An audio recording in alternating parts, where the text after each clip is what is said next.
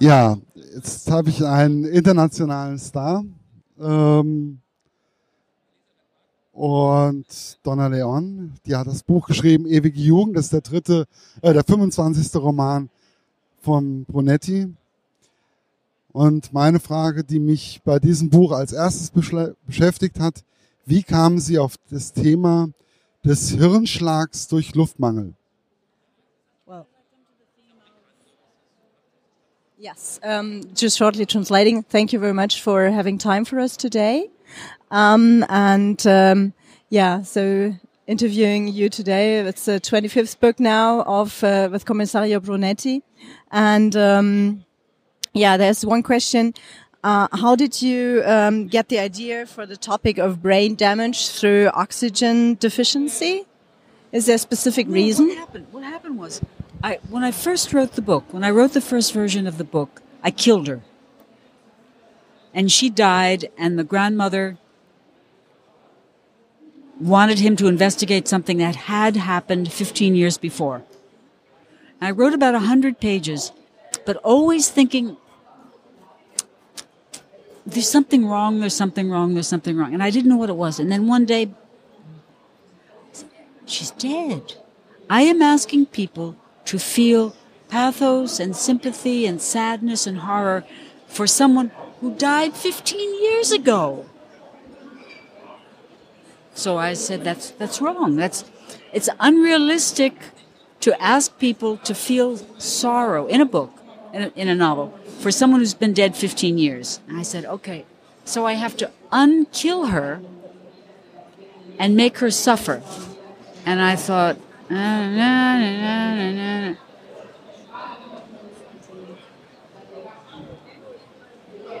her be, no, make her be not visibly damaged, but damaged in a way that is sure to just make the reader go, oh, oh, oh, oh. Because she's beautiful, she's charming, and she's nice. She's old enough to be nice and sweet and generous and kind but she's only seven. She's 30, but she's really seven, and she's going to be, and the reader knows that she's going to be seven forever. When she's 60, she's going to be seven. It's horrible. Full translation, äh, volle Trans äh, Übersetzung ja. Gut. Ähm, short, äh, zusammengefasst, ähm, dass also sie das Gefühl hatte, ähm, dass der ja, der Leser einfach nicht mit einer Person so mitfühlen kann, die schon 15 Jahre tot ja. ist. Aber man muss es fühlen, man muss es greifen yes. und deswegen diese ja. Art.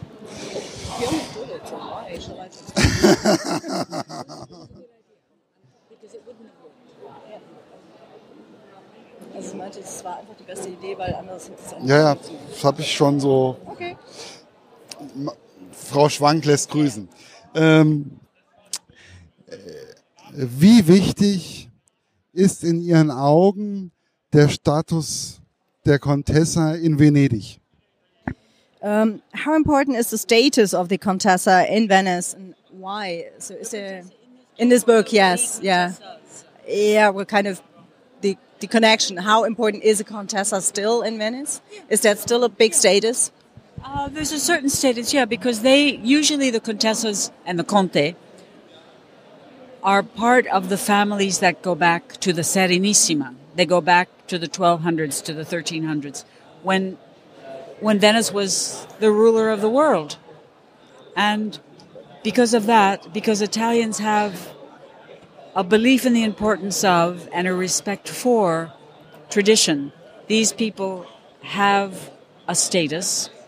And usually they behave in a way they have to be careful because they have not only their personal personal honor, but they have the honor of the family to defend, and they believe that.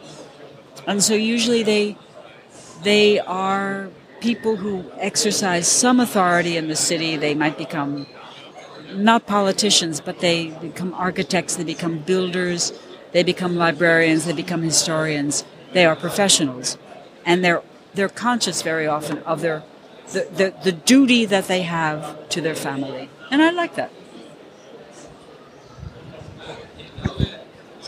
Alles klar, äh, logisch. ähm, es ist also eher eine traditionelle Geschichte.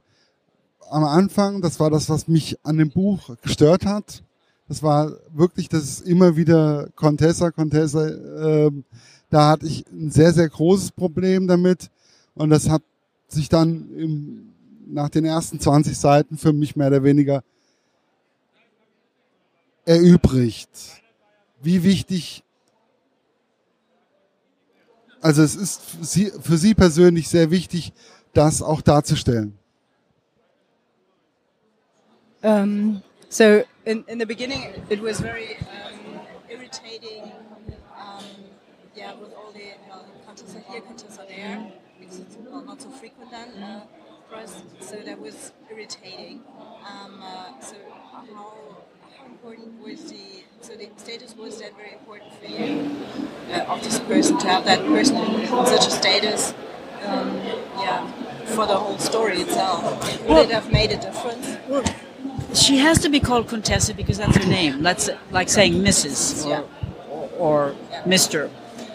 Uh, but I know these. I know some people who are members of, of noble families, and I see this in them, and I appreciate in it. So what I wanted to do was make her seem like an uh, una persona antipatica, and make her reveal herself as the book continued to be a sympathetic person. And she does become a sympathetic person as she becomes weaker and weaker. And you see, and, and as you learn more about the granddaughter, as, as you, you learn about the granddaughter, but as you learn about the granddaughter, you also learn about the Contessa. Because in the beginning, you really have no idea of her problem.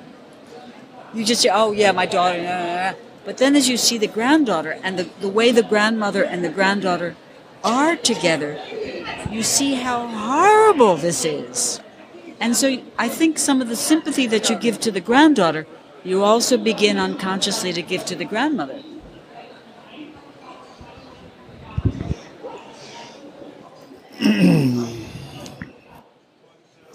Wie wichtig war Ihnen bei diesem Roman gerade das Thema Reiten, was ja in Venedig nicht gerade wichtig oder allgegenwärtig ist?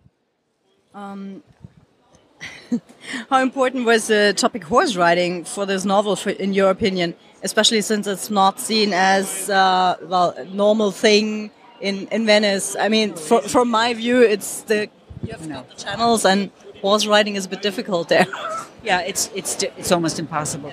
But this gives an indication of the wealth of the family, because only the very wealthy can afford to keep a horse. A stable, a groom, and so, somewhere the idea came that I would I would use the horse for some other way, and at the end of the book I do. But that that was kind of accidental because I didn't because I don't plan the books as I write them. But sometimes I'm lucky, and I was lucky in this that she was. I, also, I needed a way for all of this to have happened outside of the city. So when I got the stable, I thought, aha, I have the horse. I have the horse. I have Petunia. I can use the horse at the end of the book. Sie hat ja auch das, mainly shows. It mainly shows the wealth of these people. sie hat das auch wirklich sehr gut in dem Buch erklärt, wie man da am besten zum Pferd kommt. Und You explained it very well for him and for the reader to understand how, how you get the horse. So that was very Yeah, it's it just you just slip in the horse, and then 150 pages later, there's that the last scene where the horse comes back. Yeah. I know. I know something. Ähm, wie ist es nach 25 Fällen immer noch eine Fantasie mit dieser Person Brunetti zu haben? Um, isn't it a big challenge to just well keep on having new um, sceneries and fantasies for this commissario for the people after 25 cases already? It should be. But I believe in luck, and I've been very lucky. About five months ago in the summer, I was walking in the city and I saw two friends of mine talking to a third woman. And the woman was explaining something that she had happened to her. And as she talked and told them, but I was there as not as an eavesdropper. She didn't know me, I didn't know her, but she talked. And as she talked, I kept thinking,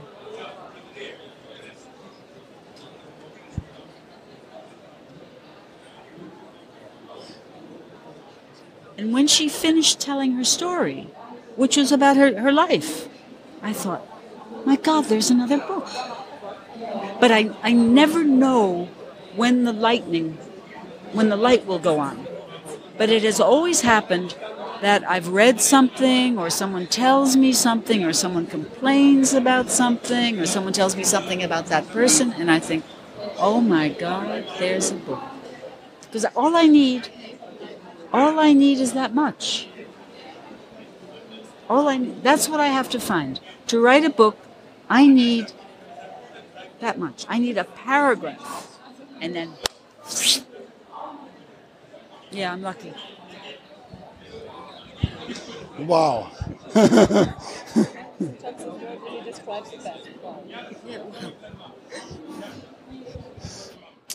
Wie weit ist Brunetti in ihren Gedanken außerhalb des Schreibens? Also, wenn Sie ein Buch beendet haben, ist es dann, ist er immer noch trotzdem präsent? Um, how far is Brunetti with you in your mind when you're not directly working on the book? So after you finish the book, does he go away or does he stay a bit? He's he's chained to the computer. If I'm not working on the book, sitting at the desk writing with the computer, I don't think about them. It works. Das ist was ganz anderes, wie was andere Autoren mir immer wieder erzählen. It's very different from what other authors um, have told in, in the. Um, I don't think about them. Luckily. Very lucky, because it means when I work, I work, and, and I'm sure I am, but it's it's in the back somewhere that I'm thinking about them. I'm, I don't think about them consciously. Schreiben Sie schon an dem nächsten Roman? Ähm, und wie lange soll Brunetti noch in Venedig auf Abenteuertour gehen? Are you already writing uh, on the next novel? The one for next year is finished, and I have about 60 pages of the next one. I 26 is finished, and 27 I have about 60 pages written. So I need 300. How many adventures Brunetti will go keep on experiencing? As long as I enjoy doing it, as long as it's fun, I will do it. And when it's not fun, I won't do it. Because it would be very dishonest to to to uh, why? It's it would be very very dishonest.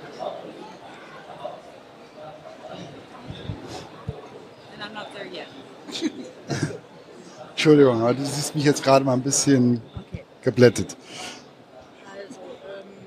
Nee, ich habe das schon verstanden. Ich verstehe alles. I understand everything, but speaking is not good. Very bad. Um, how long did, also wie lange schreiben Sie an einem Roman? Um, One year? Oh, And then I write it, and then someone reads it and sends it back. And I look at what they say and I change it. And then I send it to someone else and they read it. And then I change it. And then I send it to someone else and I read it. They read it, I read it. So I read the book. After the manuscript is finished, I read it three times, four times, five times. So it takes a year. Because each time the person has to read the book. And that takes some time. So it takes a year. I have to calculate one year. So this book that I started in June will be finished in June of 2017 and will be published in 2018. Yeah. Yeah. Yeah. But I, I'm lucky.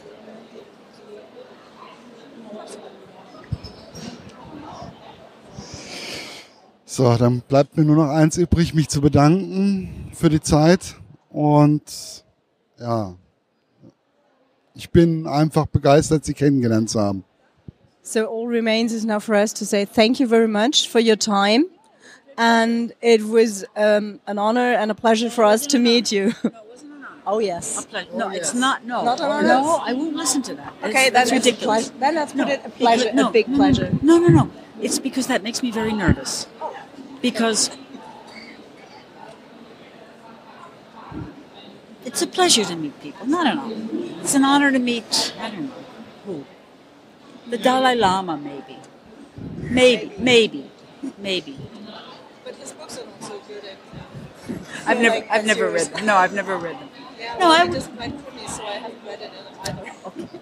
I would be honored to meet some opera singers, but only opera singers.